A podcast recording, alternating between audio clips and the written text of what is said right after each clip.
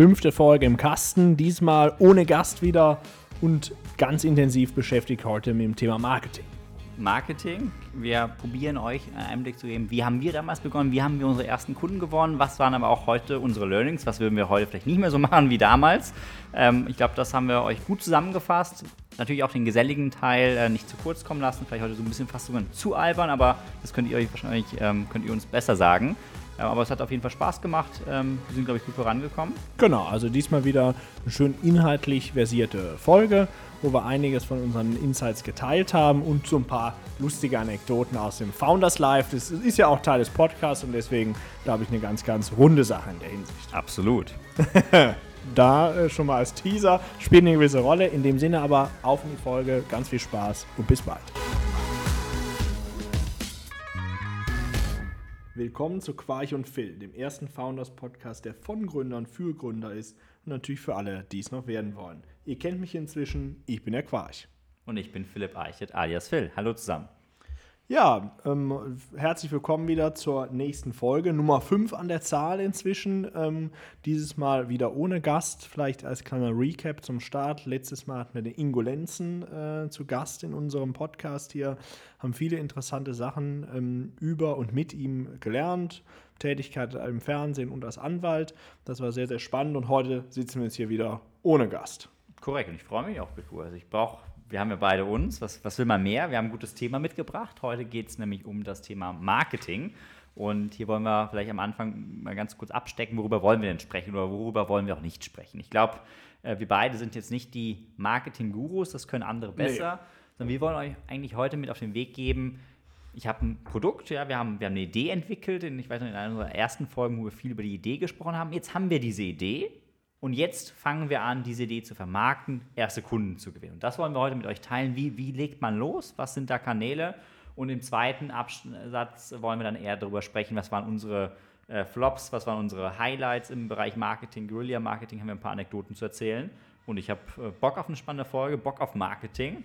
Äh, ja, ich freue mich auch. Ich würde sagen, wir springen mal direkt, direkt rein. rein. Direkt rein ins Thema. Los geht's. Vielleicht erinnern wir uns dann mal also, wie schon gesagt, damals die Idee entwickelt und wie, wie, wie ist dann losgegangen? Wie haben wir jetzt persönliches gestartet mit Marketing und was lässt sich daraus dann vielleicht eben generalisieren, übertragen auch für ähm, alle anderen Gründungsgeschichten? Da bin ich natürlich als damaliger CMO, äh, ja, war historisch im, im ja. Team immer schon äh, der, der damals dann hands-on mal Marketing machen musste. So was, war's. Was, was wie würde ich auch heutzutage jedes digitale Geschäftsmodell angehen? Es geht ja erstmal darum, wir haben ja rekapituliert, wir haben eine Idee gefunden.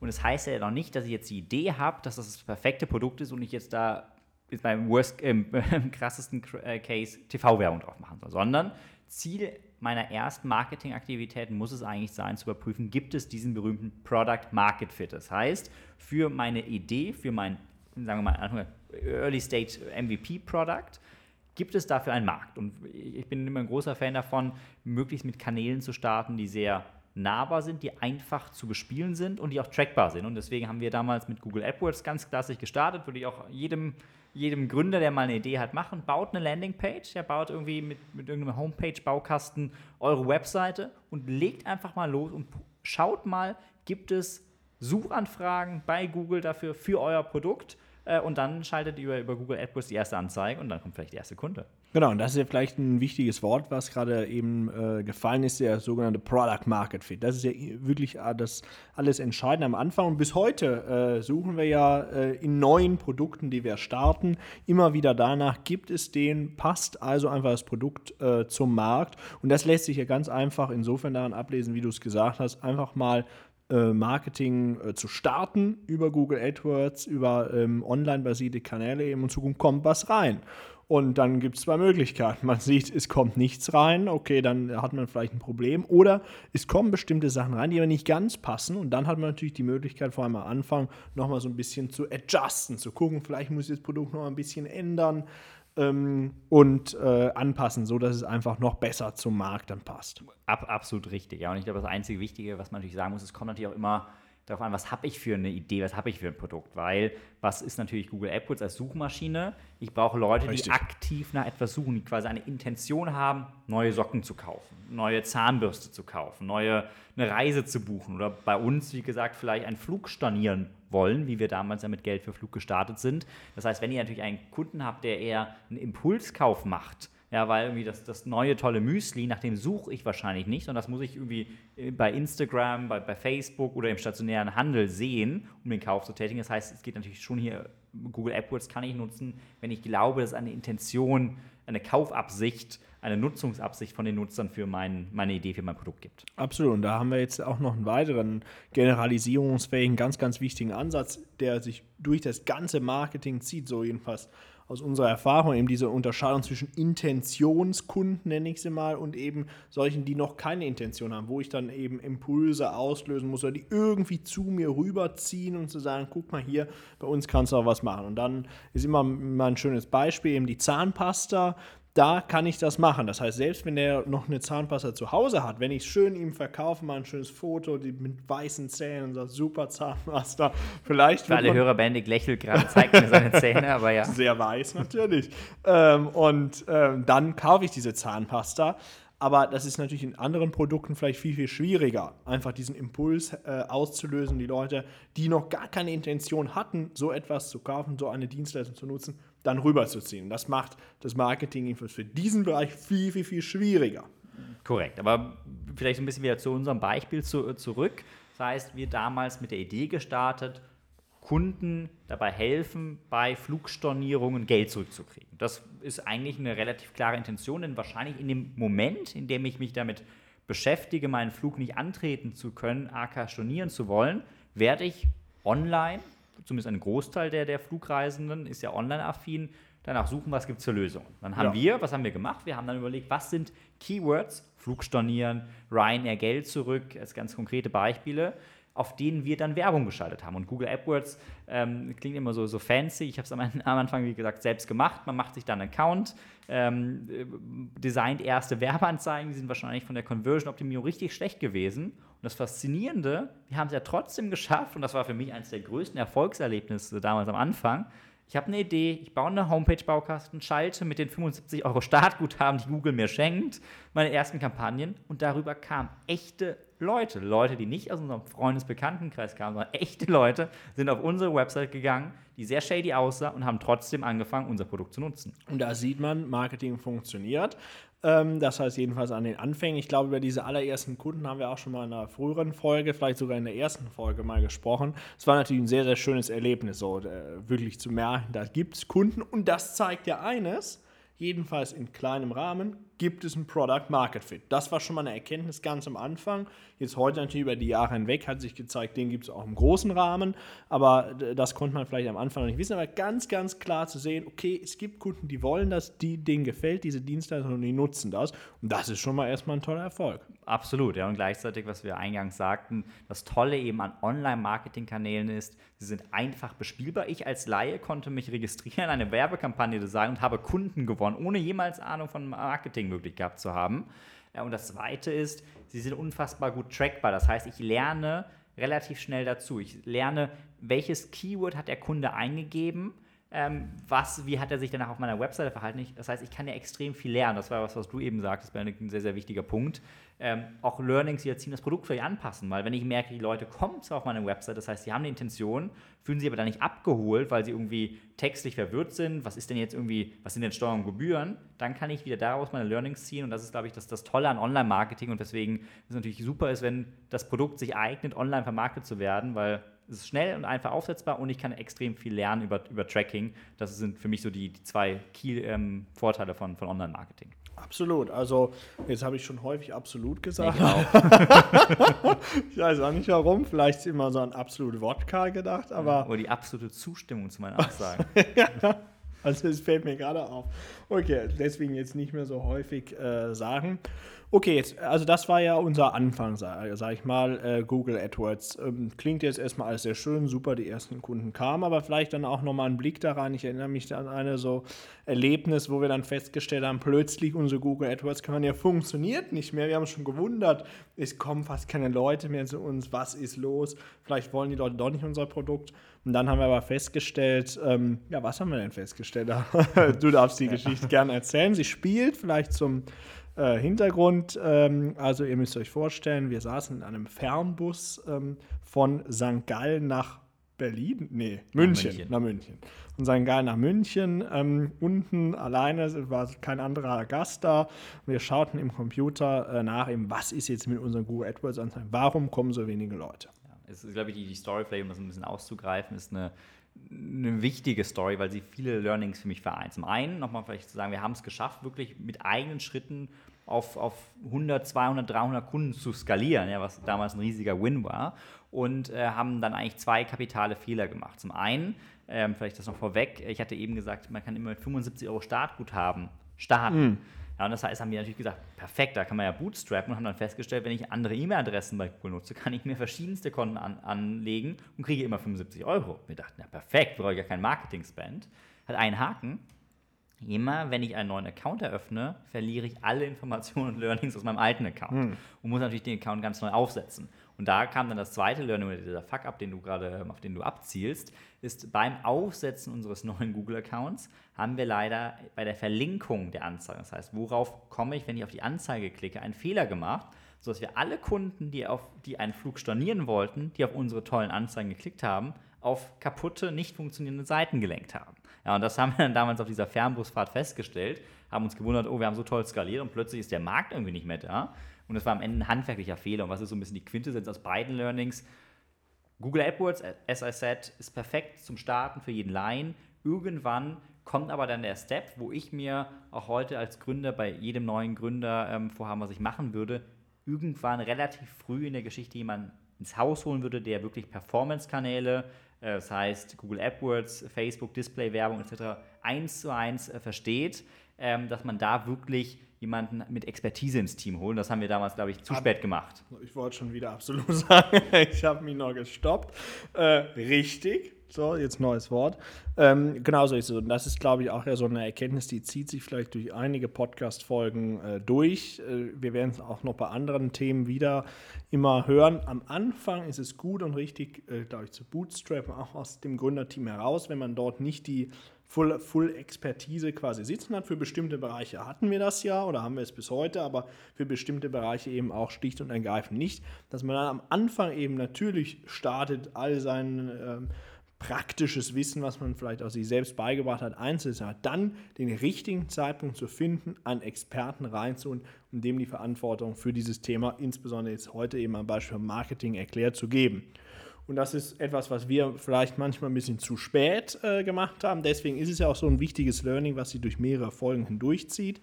Und ähm, ja, wie war das denn bei uns äh, so richtig? Ähm, Marketingverantwortlichen haben wir erst sehr, sehr spät wirklich reingeholt wahrscheinlich zu spät, würde man ja. heute sagen. Und ich glaube, was wir gemacht haben, was wir dann festgestellt haben, okay, ähm, PEs ähm, Marketingfähigkeiten sind irgendwann erschöpft. Also Phil meinst du, ne? Phil, äh, AKPE.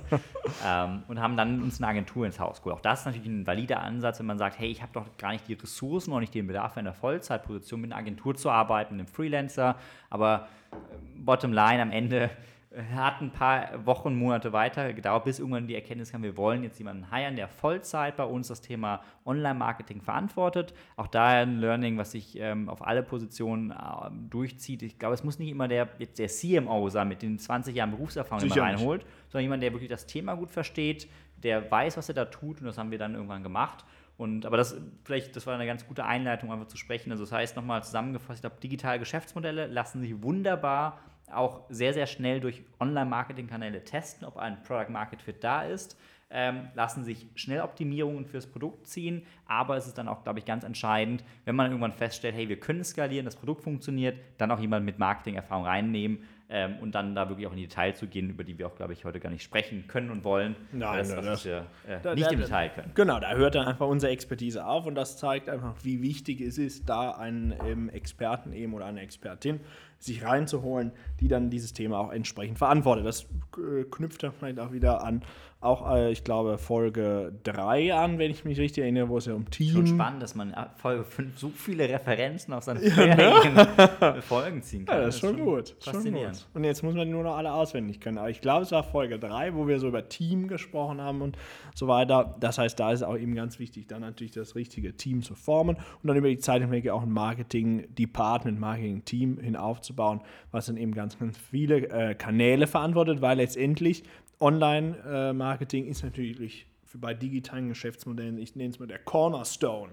Auf das kommt alles zurück. Aber es gibt natürlich auch äh, andere Ansätze, sage ich mal, die jedenfalls getestet werden können. Und da historisch betrachtet ähm, haben wir ja sicherlich auch das ein oder andere äh, mal getestet. Definitiv. Und ich glaube, da können wir jetzt gerne so ein bisschen drüber sprechen. Was waren da vielleicht unsere Learnings? Genau. Weil ich vorweg einen Disclaimer machen möchte, was für mich auch so ein Learning war der, der letzten Jahre.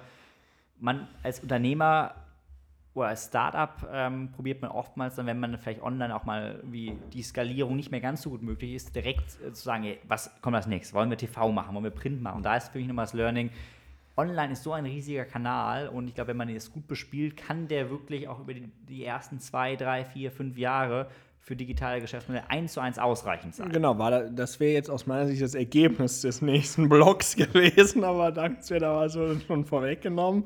Naja, first. Guck mal, jetzt wissen wir schon, was Genau, das aber Ergebnis das- ist, dann schauen wir uns jetzt nochmal die Begründung für dieses Ergebnis an. Die Begründung ist, wir haben viel versucht. Ja, und Genau. ich glaube, da haben wir vielleicht ähm, mal mit Kanal 1 zu Beginn PR. Ja, für unser Geschäftsmodell, ich glaube, BQ ja ein, ähm, eigentlich ein sehr prädestinierter Kanal. Genau, also PR, äh, das wäre jetzt gar nicht mein erstes Beispiel gewesen, aber nehmen wir es gerne.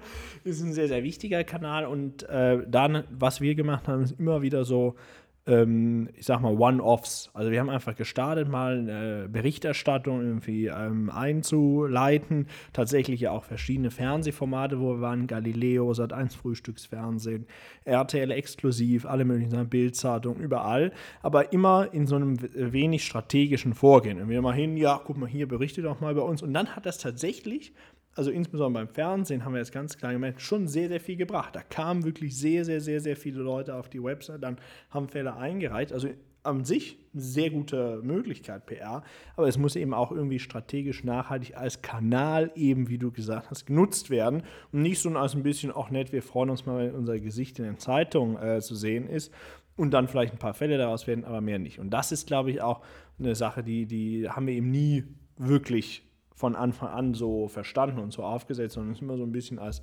nettes äh, Nebenbeigeschäft hergesehen, aber nicht wirklich in die Marketingstrategie integriert. Wenn man das von Anfang an gemacht hätte, vielleicht würde sogar schon recht früh PR als guter Kanal äh, nutzbar sein, aber eben nicht nur mit so, so One-Offs, wir schauen mal, was, äh, was irgendwie rauskommt. Das wäre so meine Erkenntnis. Ja, ja äh, fu- fully agreed. Ja. Ich glaube, so ein bisschen in einem Satz zusammengefasst am Ende begreift PR als Performance-Kanal ab Tag 1. Er betrachtet PR nicht So als es. irgendwie, wie du sagst, Gesicht in die Zeitung bringen und irgendwie mal eine coole Aktion zu machen, sondern betrachtet PR ab Tag 1 als Performance-Kanal. Ähm, Frage oder Folgefrage, vielleicht, die wir dazu kurz anreißen können. Macht man das selbst? Wer, wer macht PR? Wie sollte Ja. man es machen? Braucht man eine Agentur? Ähm, Große Frage, große Frage. Wir haben eigentlich alles versucht, mehr oder weniger, also selbst gemacht. Natürlich am Anfang wieder ganz klar Bootstrapping, natürlich ein paar Journalisten, die man so kannte. Auch guck mal, hier willst du mal einen Artikel machen oder so. Ähm, das heißt, das ist auch ein guter und valider Anfang natürlich, aber dann muss man schon eben äh, nachhaltig und strategisch aufsetzen. Da haben wir dann mit Agenturen zusammengearbeitet, die aber auch ähnlich wie beim, äh, bei der Marketingstelle, was du eben angesprochen hast, immer mal mehr, mal weniger überzeugend waren, eher aber weniger insgesamt. Und dann haben wir, äh, sind wir dazu gekommen, mit so einem äh, externen Berater zu arbeiten. Dann haben wir es intern besetzt. Also alles Mögliche ausprobiert. Ich glaube, beides hat eine valide Sache. Wichtig ist nur, dass man strategisch wahrnimmt und ganz klar in den Fokus stellt. Einfach als wichtigen Kanal betrachtet.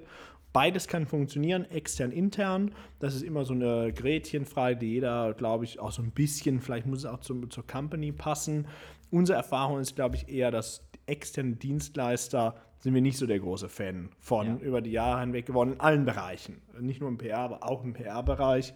Ähm, Deswegen, das ist vielleicht so unser Learning da in der Hinsicht. Ja, und am Ende, vielleicht auch das nochmal zu sagen, für mich ist PR immer so ein bisschen wie Sales. Es ist schon, es braucht einfach unfassbar viel Einsatz, sei es von externen Ressourcen und internen Ressourcen, aber es ist wie Sales. Ich muss den Hörer in die Hand nehmen, ich muss Klinken putzen und dann wird es sich auszahlen. Ich habe ein cooles Produkt und ich muss ähnlich wie im Sales ich dann zu B2B-Partnern fahren muss und mein Produkt verkaufen muss, muss ich es eben am anderen Stakeholder, nämlich den Medien, der Öffentlichkeit verkaufen. Und deswegen, ich glaube, einfach auch da gehört viel Durchhaltevermögen zu, aber ich glaube, PR kann dann ein sehr, sehr gut funktionierender Kanal sein. Ja. Ähm, und zugegebenermaßen haben wir das ja auch, wenn es bisher wenig strukturiert war, immer sehr, sehr erfolgreich gemacht. Absolut, Also, es hat sehr viel gebracht. Das ist ja, was ich meinte. Das also, es ist ein sehr, sehr guter Kanal, Ja. der, den man eigentlich noch viel, viel häufiger und regelmäßiger nutzen müsste, als wir es getan haben. Aber bei den Sachen, wo wir es genutzt haben, war es perfekt. Das heißt, vielleicht jetzt mal so als Zusammenfassung drunter gezogen, Start und Kernpunkt aller äh, Marketingaktivitäten für digitale Geschäftsmodelle ist natürlich Online-Marketing, was Bootstrapping-mäßig mit Google AdWords startet, aber über alles Mögliche entsprechend weitergeht, ähm, von Affiliate und was weiß ich, was alles dazugehört. Ist aber natürlich Kernpunkt und kann sehr, sehr lange auch das ein, der einzige ähm, Kanal sein oder der Hauptkanal. PR als zweites muss man strategisch als Performance-Kanal betrachten vernünftig langfristig aufsetzen und kann schon dann auch von Anfang an eine Top-Ergänzung zu Online-Marketing-Aktivitäten sein. Das heißt, eigentlich wäre vielleicht so ein bisschen unser Zwischenfazit mit gut aufgesetztem Online-Marketing und gut aufgesetztem PR kommt man schon sehr, sehr weit. Absolut, um nochmal dein Lieblingswort aufzugreifen. Ähm, und hat natürlich noch vielleicht als letzten Punkt ähm, den, den großen Vorteil, oder die, die Herausforderung, es muss natürlich zum Produkt passen. Also nochmal, Gut, wenn das immer natürlich. deine Zahnpasta, die muss halt schon sehr unique sein, damit jetzt nochmal die Bild über deine neue Zahnpasta schreibt. Ja, aber Kann wir, aber wir sprechen hier gerade hauptsächlich von digitalen Geschäftsmodellen, aber natürlich auch bei der Zahnpasta. Also äh, ich denke da an ähm, hier Hello Brush oder so, wie heißt die? Happy Brush. Happy Brush ist so eine neue Art der Zahnbürste, die war bei Hülle der Löwen. Ja. Und die haben dann auch PR-mäßig, glaube glaub ich, ganz gut aufgesetzt. Ich weiß jetzt nicht, was heute aus denen geworden ist bisher, aber da kann ich mich noch erinnern, dass die also auch mal so in den, in den Medien da waren. Ja, aber sonst glaube ich, ähm, all agreed, Online-Marketing, PR. Und ähm, du hast eben schon mal TV angesprochen. Ähm, ähm, cool ist das denn für dich so ein Kanal, der dich reizt? Was ist, was ist denn da so dein Blick auf TV? Das ist ja schon, Ja. du hast Höhle der Löwen angesprochen. Viele Startups drängen ja sehr, sehr schnell ins TV, machen irgendwelche Deals mit Pro7, Sat1, die machen ja häufig auch so Media for Equity Deals. Also wir kennen ja einige Gründer, die auch früh TV gemacht haben. Ähm, wir haben es bisher noch nicht gemacht, glaube ich. Nee, fangen wir mal vorne an. Also Ausgangspunkt ist erstmal die PR-Berichterstattung über uns im Fernsehen. Also ich hatte es angesprochen, Galileo, Sat1 Frühstücksfernsehen und ähnliches war immer sehr erfolgreich. Hat uns viel gebracht. Viele Leute, die einfach aufmerksam wurden, die dann wirklich auf die Website gegangen sind, die auch Fälle eingereicht haben. Also ich erinnere mich insbesondere an Anfängen, da wirklich nächtelang mussten wir das äh, versuchen abzuarbeiten. Das war schon mal sehr erfolgreich. Aber das ist ja nicht TV-Marketing als solches, sondern wirklich PR-Schiene. Zweites Thema TV-Marketing. Haben wir uns natürlich auch recht früh schon mit beschäftigt. Also auch so ein Pro7 Sat1-Deal auch angeboten bekommen damals. Sind aber wirklich zur Überzeugung gekommen, das passt, Klammer auf, noch, Klammer zu, nicht. Damals und heute aber auch nicht. Ähm, woran liegt das? Dass einfach natürlich TV riesige Breite erstmal äh, anspricht, ist recht schwierig. Vielleicht mit den neuen Spartensendern und so wird's, ist es einfacher geworden als noch früher, aber recht schwierig, Zielgruppen dort passgenau zu erreichen. Dann ist es sehr schwierig, das überhaupt zu messen, zu tracken. Was hat das denn jetzt überhaupt für einen Erfolg? Wenn ich jetzt eine Sendung habe, Galileo, da wird es berichtet, dann weiß ich, die Leute, die danach kommen, oder Höhle der Löwen, die Leute, die danach kommen, okay, die haben das im Fernsehen gesehen. Aber wenn jeden Tag meine, meine Werbung im Fernsehen gezeigt wird, auch immer zu unterschiedlichen Uhrzeiten, ist sehr, sehr schwierig überhaupt da zu messen. Da gibt es natürlich Mittel und Wege, wie das auch äh, versucht wird. Aber das sind einfach so zwei Herausforderungen, die wir da identifiziert haben. Das dritte, Media for Equity ist ein sehr, sehr teurer ähm, Deal der, und äh, es bringt einem nicht so gute Sendezeiten und ähnliches ein. Das heißt, wir sind einfach damals zum Ergebnis gekommen, das lohnt sich nicht. Das lohnt sich das kann man machen, ähm, aber auch für unser Produkt ähm, lohnt es sich nicht. Und die vierte Erkenntnis, würde ich sagen, ist einfach, wir haben schon gesagt, Online-Marketing und PR, das sind zwei Kanäle.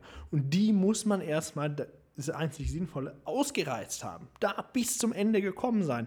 Das strategisch nachhaltig aufgesetzt haben. Und dann kann ich sagen, okay, ich gehe zum TV. Aber was ich nicht machen darf, und das ist ein wichtiges Learning, glaube ich, zu sagen, oh, ja, gerade jetzt irgendwie kriege ich es läuft nicht mehr so es läuft nicht mehr so gut, irgendwie ja. äh, PR, die Leute berichten nicht mehr so viel, lass mal TV-Werbung machen. Ja, und dann stehe ich vor den skizzierten Herausforderungen ja. und denke mir, auch TV ist ein Allheilsbringer, der wird jetzt all meine Probleme lösen. Das ist er aber nicht. Es kann gut funktionieren, TV. Es gibt überhaupt keine Garantie, dass es gut funktioniert. Deswegen darf es nicht so ein Allheilsbringer sein, sondern kann eingebettet, strategisch sein, aber erst, wenn ich die beiden anderen äh, beschriebenen Kanäle gut ausgereizt habe. Das wäre so mein Take darauf. Ja. Und lass mich vielleicht dieses strategisch eingebettet nochmal herausgreifen, weil das ist, glaube ich, für mich so auch eines der, der Learnings Richtung TV oder allgemeiner gesprochen out of home, also alles, was nicht online ist. Richtig, ähm, da, da gibt es noch viel mehr. Ja. Genau, dass man einfach da aufpasst. Das darf eben auch nicht irgendwie mal ein losgelöstes Vehikel sein, was man testet, sondern zum Beispiel, wenn ich TV-Werbung mache, macht es ja auch Sinn, meine Online-Marketing-Aktivitäten auf diese TV-Kampagne anzusprechen. Das heißt, Richtig. wenn ich jetzt irgendwie im TV präsent bin, sollte ich auch wahrscheinlich in den sozialen Medien um meine Werbespots herum aktiv sein. Und deswegen meine ich aber, das ist dieses strategisch eingebettete super wichtig. Äh, vielleicht da Anekdote am Rande. Wir haben Out of Home ja in der Tat mal ähm, sehr klassisch genau. getestet. Mit einer deutschlandweiten Werbekampagne für unser äh, Produkt im ähm, Bereich Bahnverspätung. Bahnbuddy war damals die Marke. Ähm, haben wirklich ich glaube, es waren Wartehäuschen, U-Bahn-Stationen, vollgekleistert mit genau, Bahnbuddy-Werbung. So sowas. Ähm, und der Erfolg, ähm, ich glaube, kann man in dem Rahmen mal sagen, war sehr bescheiden. Also ähm, quasi nicht existent. Kaum messbar zumindest, genau. um wieder auf die Messbarkeitsthematik. Warum war das am Ende so? Ich glaube, die es war auch eine sehr spontane Aktion, wenig überlegt, wenig strukturiert, ähm, vielleicht falsche Werbemessage. Am Ende haben wir wirklich Volumen von mehreren hunderttausenden Euro in den Sand gesetzt durch eben eine nicht eingebettete, nicht überlegte Ad-Hoc Out-of-Home-Kampagne, von der wir uns jetzt so einen Additional Effekt erhofft hatten. Und das ist, glaube ich, beschreibt nochmal in besonderer Weise, dass es eben auch sehr, sehr wichtig ist, das eingebettet zu haben im Big Picture und es ansonsten ähm, sehr teure Learnings sind. Absolut, also, das habe ich schon wieder gesagt. ich glaube, den Folgentitel haben wir schon, absolut. ähm, die, also diese Kampagne damals eben klassische Plakatwerbung, die wirklich da in sehr, sehr vielen Städten ähm, zu sehen war, wie du gesagt hast, das war äh, unüberlegt und nicht eingebettet. Es gab auch noch eine zweite, äh, da war hier in Düsseldorfer U-Bahn-Stationen so ein äh, kleiner Film tatsächlich, da, so ein, so ein äh, Werbespot, sagen wir mal, Werbespot ist das richtige Wort, das an diesen digitalen ähm, äh, Platt, äh, Screens da in der, in der U-Bahn-Station lief. Da ging es um das Flugprodukt dann damals und auch das hat nicht wirklich irgendeinen Erfolg gebracht. Das heißt, da stellen wir einfach fest, ähm, Out-of-Home-Kampagnen, die unüberlegt sind, wenig strukturiert sind und die einfach auch kein riesiges Volumen haben. Also das war sehr, sehr viel Geld, was wir da wirklich für in, den Sand, für damalige ja. in den Sand gesetzt haben. Aber ähm, das kann nur funktionieren, so man wenn man wirklich da richtig, richtig, richtig reingeht. Ähm, und dann muss man es messen können muss man sich gut, sich gut überlegt haben, muss all seine Aktivitäten darauf ausrichten und dann kann das funktionieren. Aber wenn ich das irgendwie in so, einem, so eine Ad-Hoc-Aktion mache, dann, dann bringt es einfach nichts. Ich muss sagen, ähm, wie gut dafür, dass wir nicht die Marketing-Gurus sind, oh, haben, wir, haben, schon haben wir auch schon die Zeit ganz gut gefüllt mit ein paar Marketing-Learnings. Ähm, ich glaube, unser Podcast macht ja auch immer aus, dass es nicht nur um harte Inhalte geht, wie heute Marketing, sondern auch so ein bisschen Blick hinter die Kulissen, Founders Point of View. Ähm, deswegen ist, glaube ich, äh, eigentlich jetzt langsam Zeit für den geselligen Teil.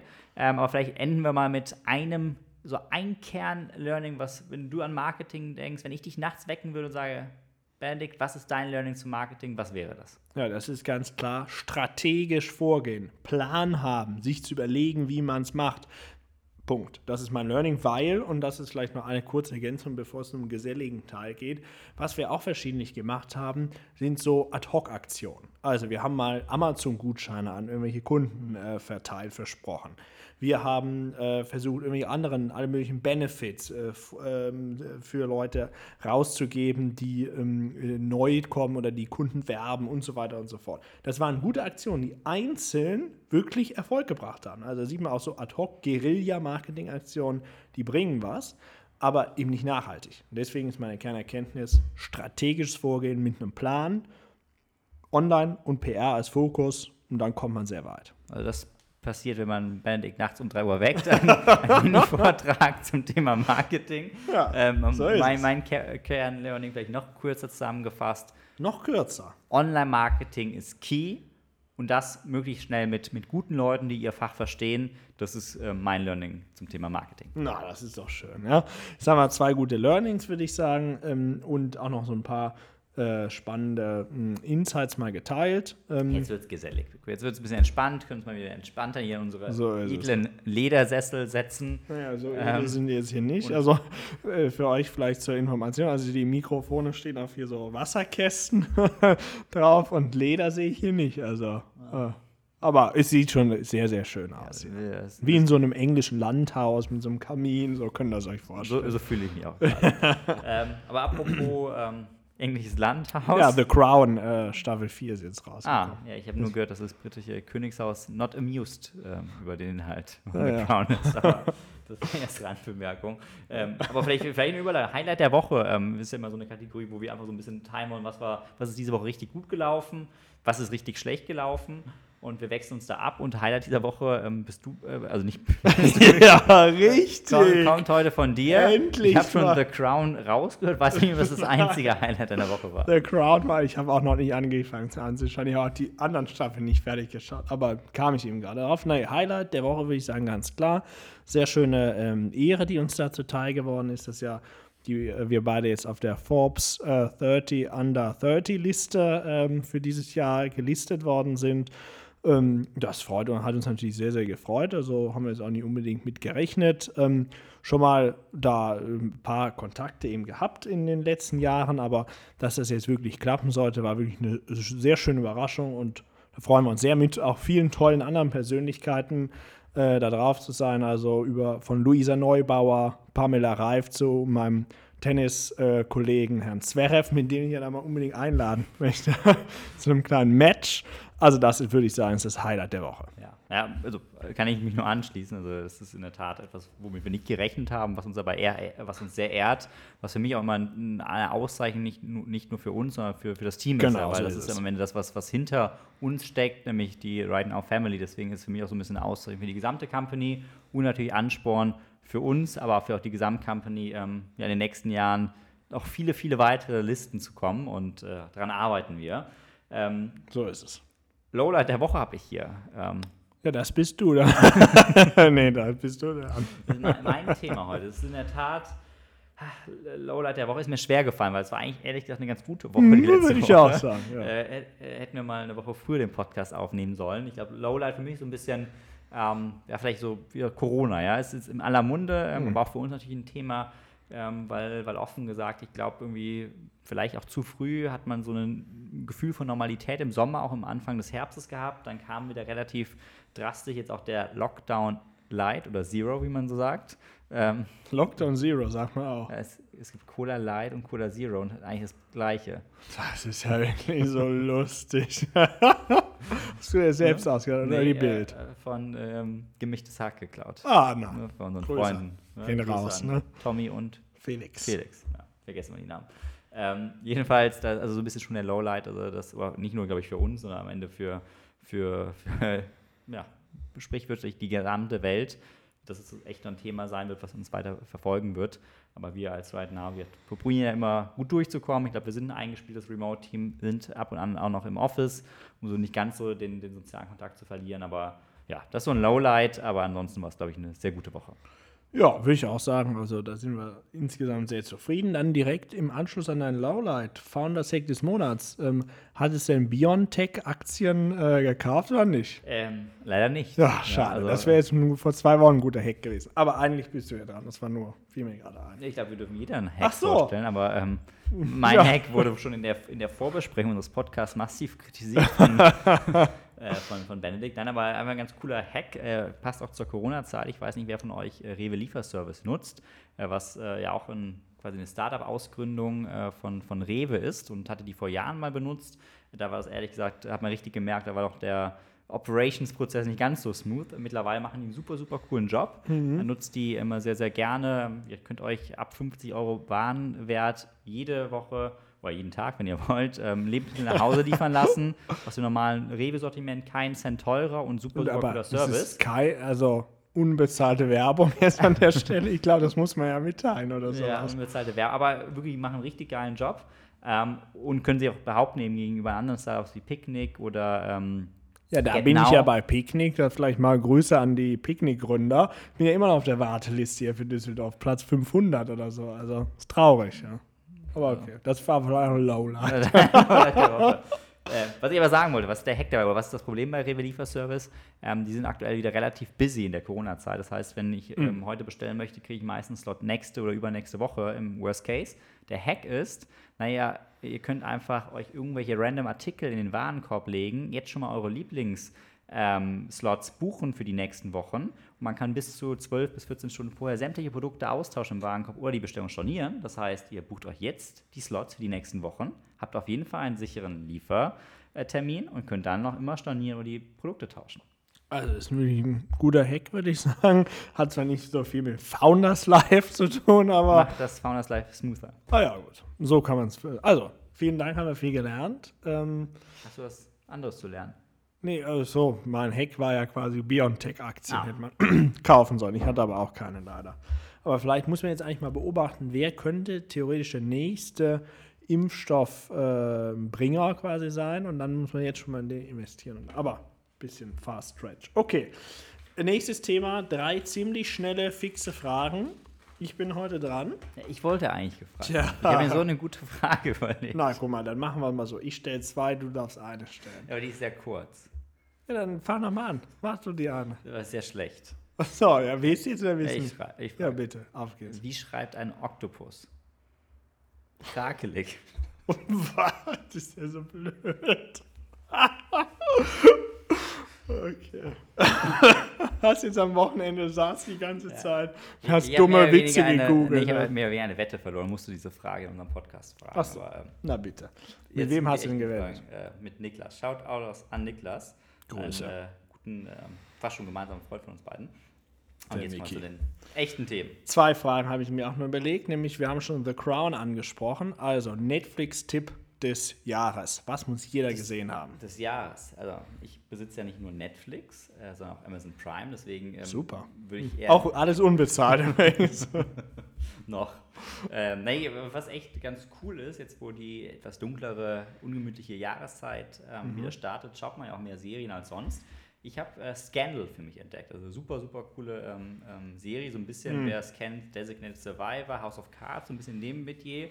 Ähm, unterschätzte ähm, Serie, gibt es glaube ich sieben Staffeln, schon seit 2012 gedreht, äh, mittlerweile auch nicht mehr weiter gedreht, aber super cool, also wer Interesse an Politik, Thriller-mäßigen Serien hat, ähm, mit sehr wechselhaften Handlungssträngen und vielen Überraschungen. Ähm, Olivia heißt sie doch, oder? Olivia. Oh, ja. Genau. ja. Ja, ähm, ja. Nee, wirklich ähm, Also ich will jetzt nicht, wie weit bis jetzt schon, oder? Staffel 3, Wie viel gibt's? 6 oder 7. Okay. Also am Ende fand ich es nur noch komplett crazy. Also, aber ich will so Spoiler ja nicht. Ist aber schon. Aber interessanterweise, das vielleicht kann man sagen, hat es gewisse Bedeutung auch für das Wahljahr 2020. Du wirst dann sehen, wenn du es guckst. Okay. Ähm, oder verstehst Nee, du meine Andeutung jetzt schon? Nee, noch nicht, aber- Dann zweite Frage. E-Scooter oder Auto? Ähm, Auto. Mhm, und was für eins denn? das war jetzt nur mal eine Einleitung. Nein, ich äh, mu muss ja zugeben, ich bin äh, großer Autofan. Mhm. Ähm, eher so Sportwagen-Fan. Also ich weiß ja, ähm, für, dich, für die Hörer, Bendix chauffiert mich regelmäßig in seinem, ähm, in seinem besonderen Schatz, dem Erdgas äh, betriebenen Seat. Ähm, mit Nee. dann mit 110 bis 115 über die Autobahn stimmt ja fahren. gar nicht. Er kann viel mehr fahren. Aber äh, wie cool sich am Ende überfallen, dass er nur 5 Euro ähm, ausgegeben hat ist für günstig. 100 Kilometer. äh, ich bin eher so der Sportwagen-Fan, das ist eher so linke Spur, eher ein bisschen den Kickdown drücken, Mhm. äh, eher so Spaß an Sportwagen. Okay. Ähm, hat jetzt am Wochenende wieder ähm, Shoutouts an meine Freundin von Sixt, ähm, einen schönen M2, der Spaß gemacht hat. Also bin eher so, also definitiv Auto, definitiv ähm, viel Gas und ähm, ja, dann an der Tankstelle war es ein bisschen teurer als die 5 Euro. Na, siehst du mal. Und ich habe mir mal notiert, wir müssen mal jetzt hier den ganzen Werbepartner ansprechen. So viele Werbung, wie du heute schon gemacht hast. Okay. Ja, Wir das, so eine Dauerwerbesendung machen. das wäre, glaube ich. Oh, naja, so die generellen Tipps und Tricks quasi des Lebens kann man mal. Ja, vielleicht den Pulli, der sieht gut aus. Welche Marke ist der denn? Das weiß ich gar nicht genau. Scotch and Soda, glaube ich. Okay. Ja, also, gute Marke. ja, jetzt hören wir aber auf. Okay, also so viel zu den drei ziemlich schnellen, fixen Fragen. Nächste Woche ähm, bist du wieder dran. ja, und ich glaube, Ich würde sagen, damit haben wir auch die fünfte Folge äh, zum guten Ende geführt. im Kasten. Im Kasten, richtig. Im sprichwörtlichen Wasserkasten, der hier vor mir steht. Ähm, und freuen uns natürlich auf die nächste Folge. Dann wieder mit Gast. Wieder jemand ganz, ganz Spannendes. Mehr können wir natürlich jetzt noch nicht verraten. Ja, wir Ähm, können schon ein bisschen was verraten, oder? können wir? Oder was? Vielleicht. Also es wird auf jeden Fall ein äh, weiblicher Gast sein. Wir hatten ja bisher zwei, zwei männliche ähm, Gäste, ähm, den Ingo Lenzen und in der ersten Folge Thomas Jatzombeck. Und äh, nächste Woche im nächsten Podcast wird es äh, weiblich. Ähm, auch eine ganz, ganz tolle Persönlichkeit. Äh, mehr verraten wir nicht. Richtig. Und dann können wir schon mal andeuten, ihr könnt euch schon alle auf eine tolle Christmas Special Edition freuen. Da sind wir schon dran vorzubereiten mit dem Stargast des Jahres dann wirklich. Aber mehr können wir natürlich alle nicht verraten. Das erscheint dann rund um Weihnachten. Ja, und damit sind wir am Ende der fünften Folge angekommen. Heute einen kleinen Einblick gewährt in unsere Erfahrung zum Thema Marketing ähm, und natürlich so ein bisschen den geselligen Teil auch genossen. Und Ja, ich wir freuen uns über eure Feedback wie Hinweise, immer. Anmerkungen. Ähm, danke auch für die, für die DMs der letzten Wochen. Die haben uns echt geholfen, auch immer an unserem Podcast weiterzuarbeiten. Äh, wurde unter anderem auch gewünscht, nochmal die Struktur klarer zu machen. Erst der Inhalt, dann das Gesellige. Wir vermischen ja oftmals beides. Genau. Aber ich glaube, das äh, nehmen wir mal auf. Deswegen, wir freuen uns auf euer Feedback. Und ansonsten ähm, würde ich sagen, wir hören uns in zwei Wochen. Und bis dahin. bleibt mir nur eins zu sagen. Absolut. In dem Sinne, ciao.